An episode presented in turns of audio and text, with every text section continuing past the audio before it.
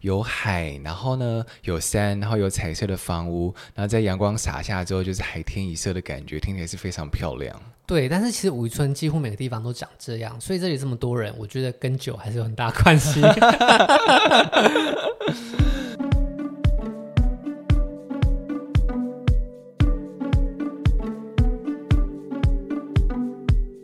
不论你去过意大利，或未来想去意大利，只要意大利在你的人生旅游清单之中，都欢迎你收听本集。接续上集米兰、佛罗伦斯，今天我们将跟随炫的脚步来到五渔村。大家好，我是泰特。大家好，我是 Shane。好，那我们就是要来继续聊聊啊，意大利的一个 Shane 的自由行之旅。然后接下来呢，我们今天是来到了意大利的五渔村。其实，在五渔村这个村落，相信很多人在旅游书籍啊，或明信片，或甚至很多 blog 都会看到五渔村的一个照片。那 Shane，你可以说说看，你在去五渔村之前，对于五渔村的想象吗？呃，在我这一次去意大利之前，其实我已经去过一次了。那那时候就是著名的罗马啊、佛罗伦斯都有去。那后来我上网在看意大利的旅游的时候，就有人说，其实意大利那些地方都没有武渔村来得值得。那很多人说他在意大利旅游一个月、半个月或几个礼拜，印象最深的都是这个地方。所以第二次我决定要来意大利的时候，我就特别安排这个景点。那你还没有去武渔村之前，你对他的想象是什么？听说就是美到不行，超美超美，遗世而独立，然后没什么台湾人。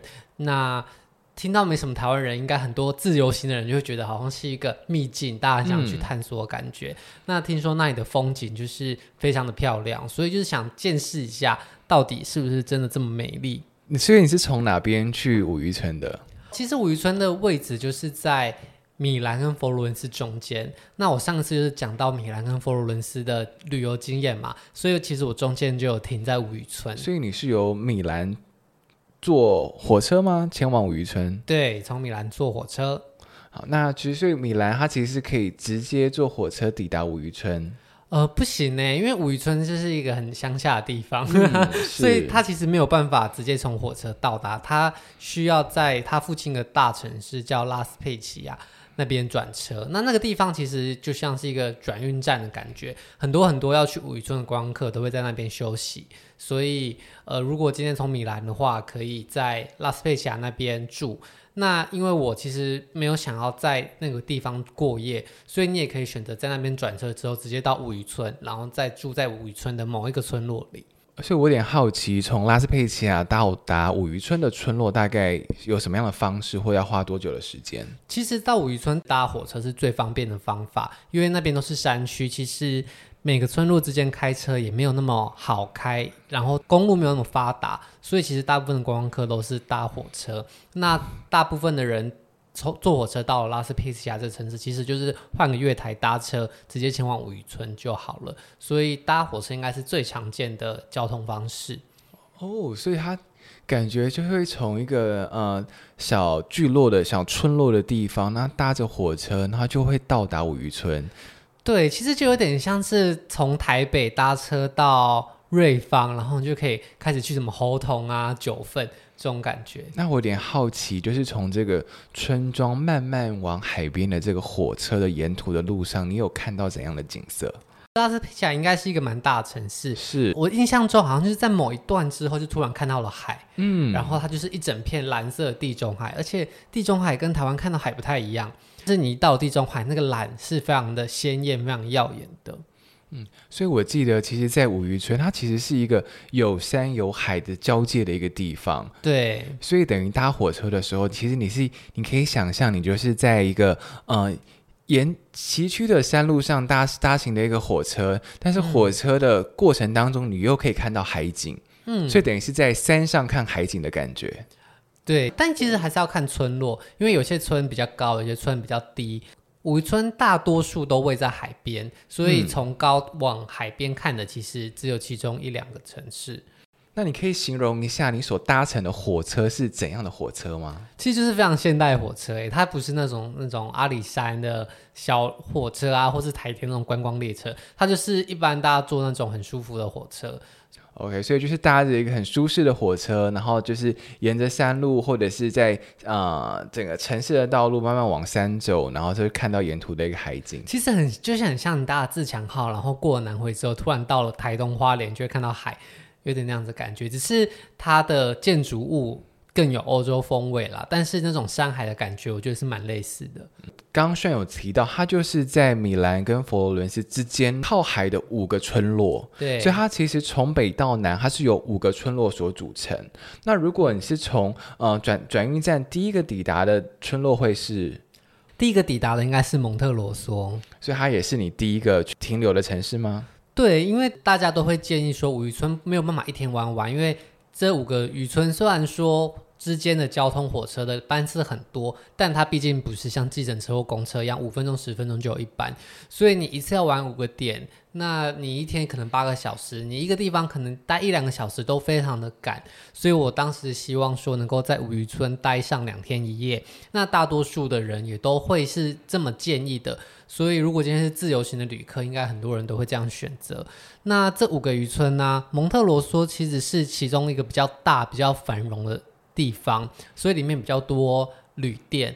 那在比较多旅店的地方，你才比较有机会找到比较便宜的住宿。不然，其实有一些比较小山城，虽然特别美，但是他们的房间要么很小，要么很贵，要么很难订。所以。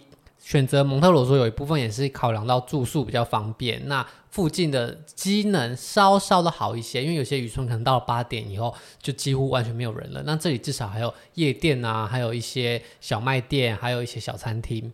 嗯，所以那你可以介绍一下我们今天五渔村的第一站就是蒙特罗梭有什么景点或特色吗？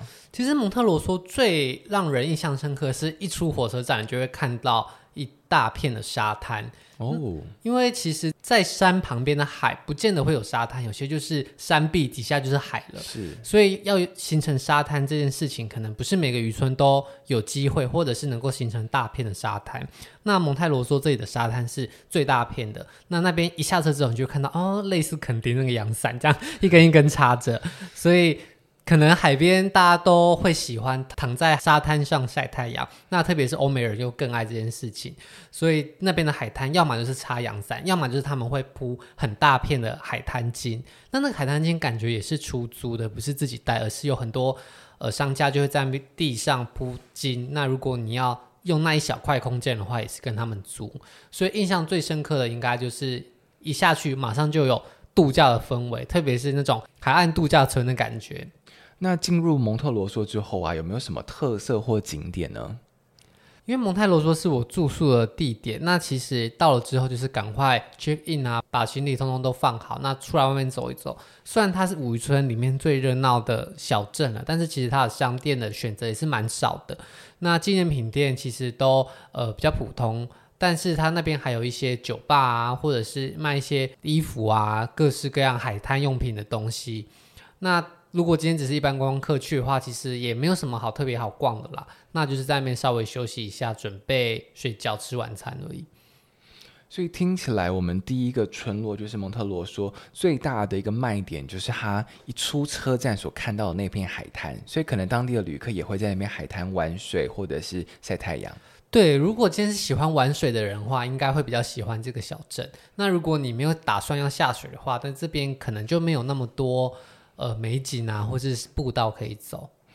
那我们接下来就往第二个村落，就是维尔纳扎。你说说看，维尔纳扎有什么特色或景点吗？维尔纳扎其实不是我最喜欢的地方，我在那边甚至才待五到十分钟而已。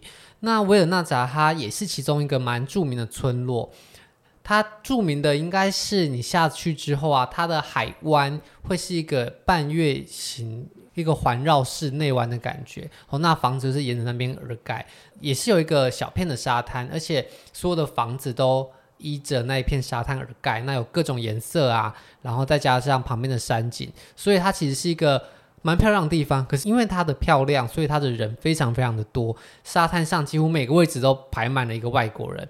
那因为人真的太多了，所以我在那边就没有待太长的时间。而且它也是我觉得，呃，最没有办法让人悠闲的散步的位置，以我当时的经验啦，所以。有点跟我的期待不太符合，所以我在这里就没有待太长时间。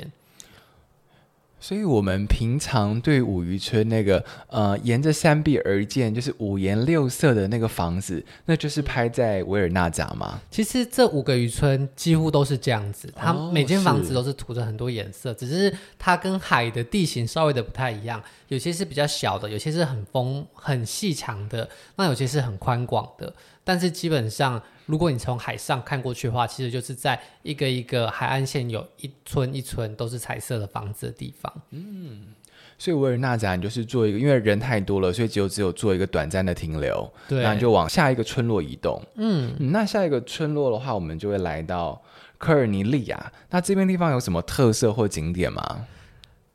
科尔尼利亚它其实是五渔村里面一个不靠海的。村落，哦，所以它其实也不能算是渔村，它就是在渔村附近。只是，呃，因为五渔村的人其实他们好像也都不是靠海为生，都是靠农业。那你在五渔村附近呢，啊，都会看到很多的田，甚至有一些至今还在耕种中。科尔尼利亚呢，它就是其中一个在比较高处的位置。而且你下了火车之后，你不是在市中心哦，下了火车你要到市中心还要走一小段阶梯，或者是不想走路的人可以搭公车。那这里其实也是我待比较久的地方，因为其他地方靠海，那靠海的地方人就比较多，因为可以玩水啊，那也会商业活动也比较兴盛一点。这里就是相对来说较安静的位置，光你要从火车站到市区就要花一段时间的，那很多人可能就不会想要走进去，所以走在里面反而可以让我有一种想象中可以悠闲自在的逛这个小城市的感觉。而且我觉得五渔村，特别是在靠山的。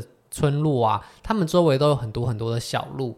那这些小路不见得是步道，可能是它跟其他村落通行的路，或者是他们自己村庄里面的小路。但是有时候你走到特定的点时候呢，你就可以在路的尽头看到海。那在那个地方，不论你是要拍照啊，或是休息看海，我觉得都是很特别的享受。特别是周围都没什么人的时候，你好像就真的是能够体会生活在当地的人是享受什么样的美景。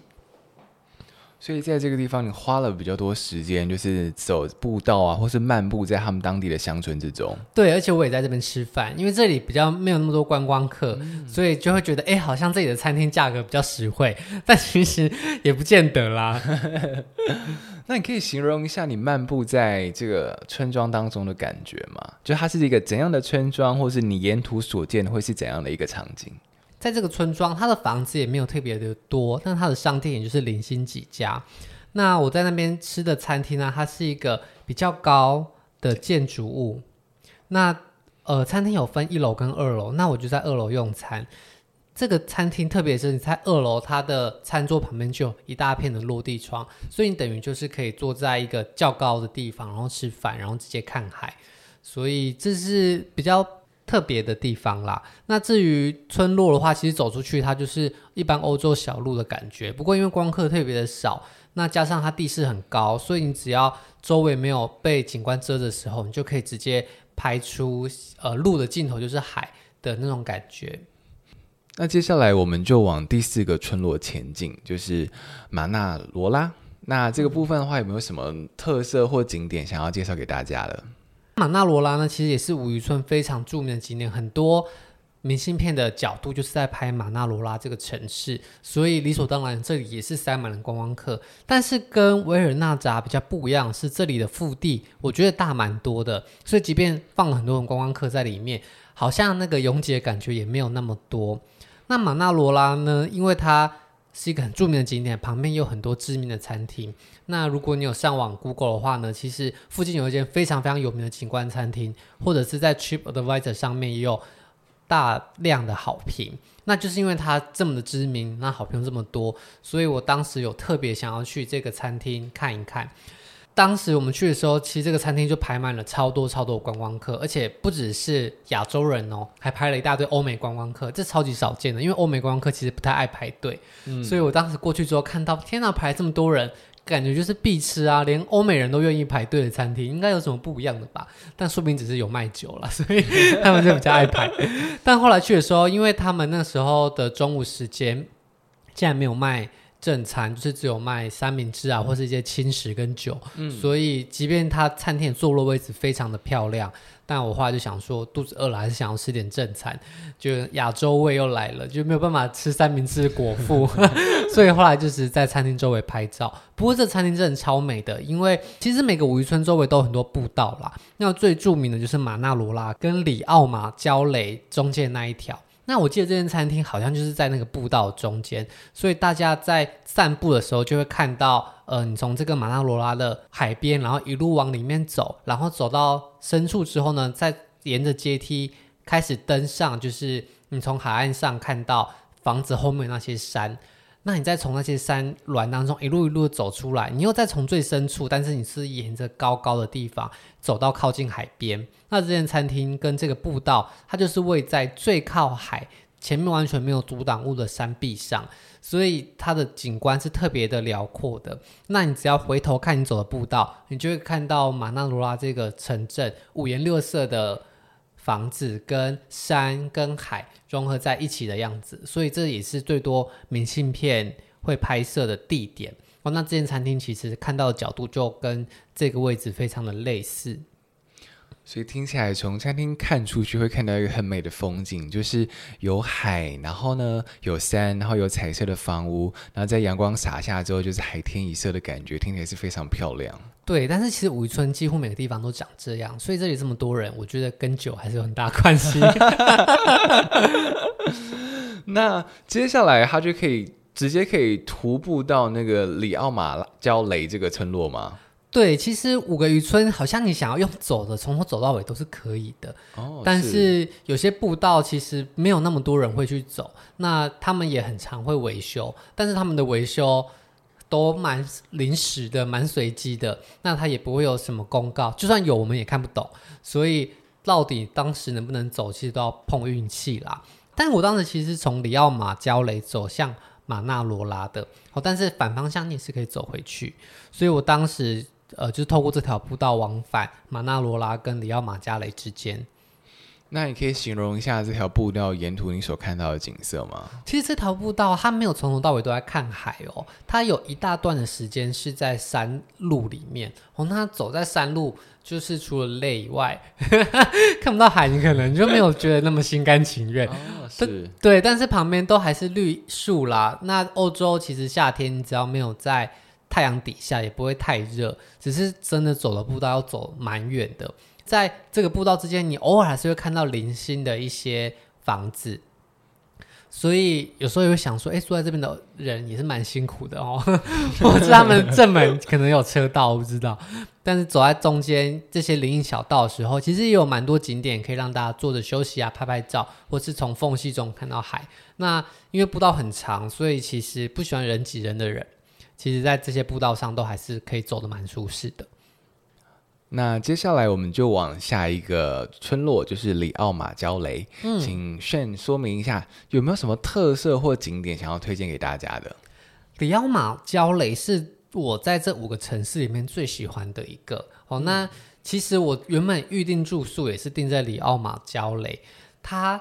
离海非常非常的靠近，因为刚刚提到的有一些城镇，比方说蒙特罗索啊或马纳罗拉，因为它有一大片的沙滩，所以你从房子走到马路，走到广场，再走到沙滩，才会看到海，可能就隔了好几十公尺，甚至上百公尺。但是里奥马焦雷它的沙滩，我记得它没有什么沙滩，它就是一个凹陷进去的一个小小的缝，那海水就是流到里面，所以所有的房子呢跟海非常的靠近，那它是一个狭长状的形状。那最外面的那一栋房子，它甚至就是，如果你窗户打开，你推推比较有力的话，甚至可以直接跳到海里面，就是这么的靠近。所以我觉得在这边城市啊，跟海湾那个景观拍起来是能够最融合、最在一体的。你不用走到很远很远的地方，你才能整个拍到。你只要在这个城市，你几乎就可以直接跟城市还有海合照。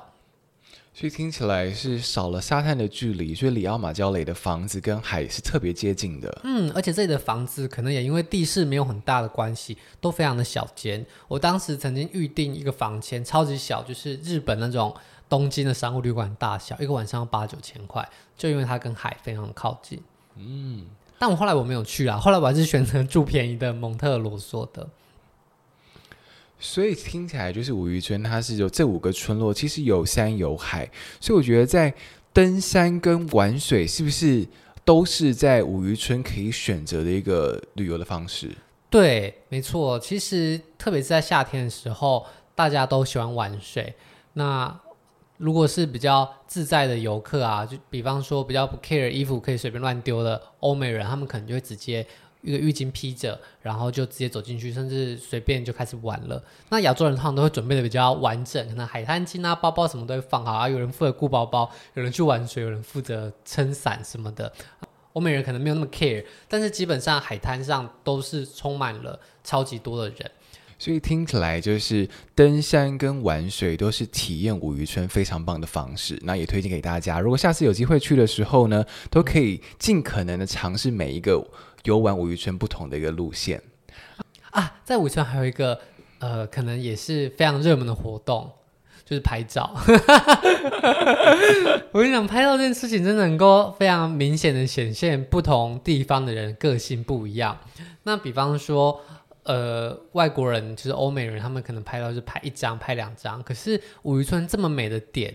就是大家一定是狂拍的，特别是台湾人啦，他们好不容易到这地方就会狂拍，就是 A B C D E 一起去，那 A 照完换 B，B 照完换 C，然后再无限的排列组合，所以在这边拍照真的可以花非常非常多的时间。即便如此啊，因为这里蛮大的，所以，呃，如果你前面排很多人的话，你稍微换一个角度，或者是稍微等一下，人潮散去之后，都还是可以拍到很不错的照片。这也是我最喜欢里奥马焦雷的原因。那我还特别为了要拍到没什么人照片，就早上七八点就起床坐火车，就是想要拍空景。殊不知到九点多十点也依然是空景。OK，所以帮大家总结一下，所以其实，在九点之前的早晨，基本上都可以说著名景点、拍照景点都是比较没有人的。嗯，应该是里奥马焦雷这个地方。那其他地方因为它很大，所以你很难拍到。完全无人的状况，嗯、可是如果在比较呃特定的地形的话，就可以比较好拍到好看的照片。了解。不过太早去的话，其实太阳还没有很亮的话，可能画面的光线就没有那么好、嗯、哦，所以大家可以拿 iPhone Pro 这样。在这个五个村落你都去过之后，若让你重新选择住宿的地点，那你会选择哪一个村落？这要看预算呢。如果预算不限的话吗？其实我在里奥马焦雷有看到非常多超级厉害的 Airbnb 或是民宿，就是那种海边的独栋豪宅。一进去的时候，那种门口啊，都可能就是大理石，不知道从哪里搬来的石头拿去盖的。然后里面感觉就是住巴西的足球明星之类的。那我其实有上网去看 Airbnb，有一些真的有在住，可能一个晚上几千块、一两万块钱。那我觉得，如果你今天是一大群人，然后想要度个假，那或许在那边住个两三个晚上，就是真的体验欧洲富豪的生活，或许是很不错的选择。那当然，如果你今天想要走比较，呃，把预算花在其他地方的话，就是住在蒙特罗苏啊，或者是拉斯佩奇啊，我觉得只要是能够睡一晚，也都还不错。那在五渔村有没有什么推荐的美食，或者是当地必吃的一个小吃？我觉得欧洲的观光景点就是没有美食这件事情，他们的美食都放在很贵的餐厅里面。那路边的小吃可能都是，正常好像有点偏颇。但是五渔村它不是一个特别繁荣的地方，那农村嘛都是观光客才变得越来越热闹，那就比较难形成什么当地呃非常厉害啊、非常传统好吃的，像罗。佛罗伦斯的牛肚包这种东西，它可能会卖的东西就很观光取向，意大利面啊、酒啊，或是一些三明治等等的。所以在这边吃东西其实不太方便。那就算有餐厅也很贵。那有些人就会推荐说，你干脆就不要吃，你就自己在超市买一些水果点心或三明治就好。反正三明治你在餐厅吃的跟你从超市买的没有差太多，而且你们看到也是一样的地方，甚至你在外面也是有椅子跟凉凉的地方可以坐。所以我觉得不用特别在这边找什么餐厅啦，除非你需要用厕所跟 WiFi。那在五渔村，你有推荐的伴手礼吗？五渔村伴手礼，其实观光景点的伴手礼，如果你有在收集磁铁等等的，那这边一定会有各个渔村的景点，而且你可以在其中一个村落就把剩下五个都一次买齐，就不用每个月是跑来跑去。那这些造型磁铁就是看收藏的意义居多嘛，你就看自己喜欢的就好。那至于要买什么特定的手工艺品，这也就是农村，所以没有什么特别必买的东西，或者是我不知道。所以听起来有点像是，呃，我们在地人去垦丁玩的时候，不会走进去的那几间伴手礼店会卖的东西。对，你要在海边度假村买什么，真的是怎么买都会觉得好像没有特别值得的东西啦。所以大家在这边就是享受美景，然后甚至什么都不要消费，就是买火车票这样就可以了。那我记得在前一集炫有提到，就是意大利人长得都非常好看。嗯、那我就好奇，在五渔村这种就是阳光沙滩的地方，请问一下，你有看到任何的一些鲜肉啊，或者是有没有传说中欧洲的那种天体海滩呢？天体海滩我倒是没有看过，但是因为这边就是刚刚提到是观光胜地，所以意大利人的比例可能被稀释了，就是开始混一些美国人啊、英国人啊或北欧人那。所以你看到这边，就其实跟你去罗马看到的人可能不会差太多，就没有那种哦很意式的感觉。嗯，所以我觉得他可以就所以看山看海，看山看海就是重点是在景色。对，那其实人真的太多太多了，那偶尔要特别挑好看的也是有，可是太多人的时候，其实就让人有点烦躁的感觉，想要走到没什么人的地方，好好的拍照或是休息。啊，那最后我想了解一下，就是有关五渔村它的消费的一个水准，大概你觉得跟其他意大利的城市比起来，如果是一到十分，你会给它几分？大概就像垦丁至于台湾的其他城市吧。所以消费是比较高的。嗯，一定是比较高的。但是想一想，他们那边那么难运，其实、嗯。你东西都卖贵点是合理啦。嗯，了解。那其实，在自由行的难易度上呢，如果五渔村一到十分，你会给他几分？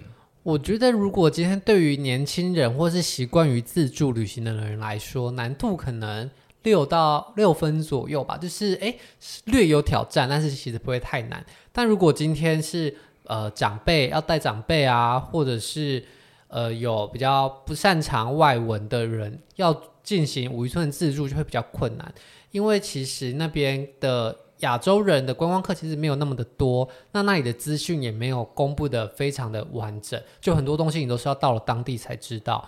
再加上每个村之间呢、其实交通方式都是靠火车，但火车其实离市区可能都还要再行走一段时间。那因为它的地势又高高低低的，所以如果你走路比较不方便的人，可能也没有办法走到好看或者是最漂亮的地方，所以我觉得它算是自助旅行难度比较偏高一点点的，比起大城市。但是基本上，呃，如果常常跑出去玩的人来说，应该都是没什么问题的。那至于交通方式，除了刚刚提到的火车以外，其实你可以选择搭乘他们的渡轮，因为它其实很多城市都靠海，所以他们也会定期发船班往返。各个靠海的大的渔村哦，那从海边往岸上看这些渔村，其实也会有不一样的美景，特别是黄昏的时候，嗯、推荐给大家。听起来是很漂亮的。嗯，那我也想了解一下，在去五渔村之前，你可能听说了它的这个美景，那跟你实际走访之后，你觉得有没有什么跟你想象不一样的地方，或者是你觉得你有什么感受？我觉得最厉害的就是它有点跟日本的空气一样内建滤镜，就是你在网络上或 IG 上看到很多打卡景点，你看到很多打卡景点，你实际上看到的时候会发现，哎，怎么跟照片的颜色差这么多？就好像明暗度或浓淡被调降了百分之二三十一样。但是五渔村你一过去，真的就是跟 IG 上面照片长得一模一样，特别是天气好的时候。所以我觉得到了当地之后。带给我的感受是比照片上还要更丰富的，因为你身处在那个环境的时候，你可能看到的东西都更壮观、更明显、更清晰。所以我觉得他真的没有愧对这么多台湾人对他的盛赞。两年前的时候啦。谢谢炫今天给我们那么详细的介绍五渔村，听完我觉得。五渔村一定是一个非常漂亮的一个地方，因为有海，然后有山，然后有美丽的房子，然后还有意大利的一个阳光，地中海的一个阳光，所以我相信它一定是一个很美丽的地方。那它也是我在未来一定要去的一个旅游清单之一。然后谢谢炫今天跟我们的分享。对，那如果大家想体验一下的话，我觉得台湾的东部其实有那种类似的感觉。好的，好像在基隆也是有什么彩色房子。哦，但是我觉得差别就是稍微大了一点点，嗯、但是大家可以想感受一下类似的氛围啦。好，那我们就谢谢现今天来分享喽，谢谢大家，谢谢，拜拜，拜拜。如果喜欢今天的节目，现在赶快拿起你的手机，在 Apple Podcast 或 Spotify、KKBox 按下追踪订阅频道，才不会错过每周更新的节目哦。还有还有，打开 Instagram 追踪旅行无用良药，提供你新的旅游选择和节目补充资料。我们下星期见，拜拜。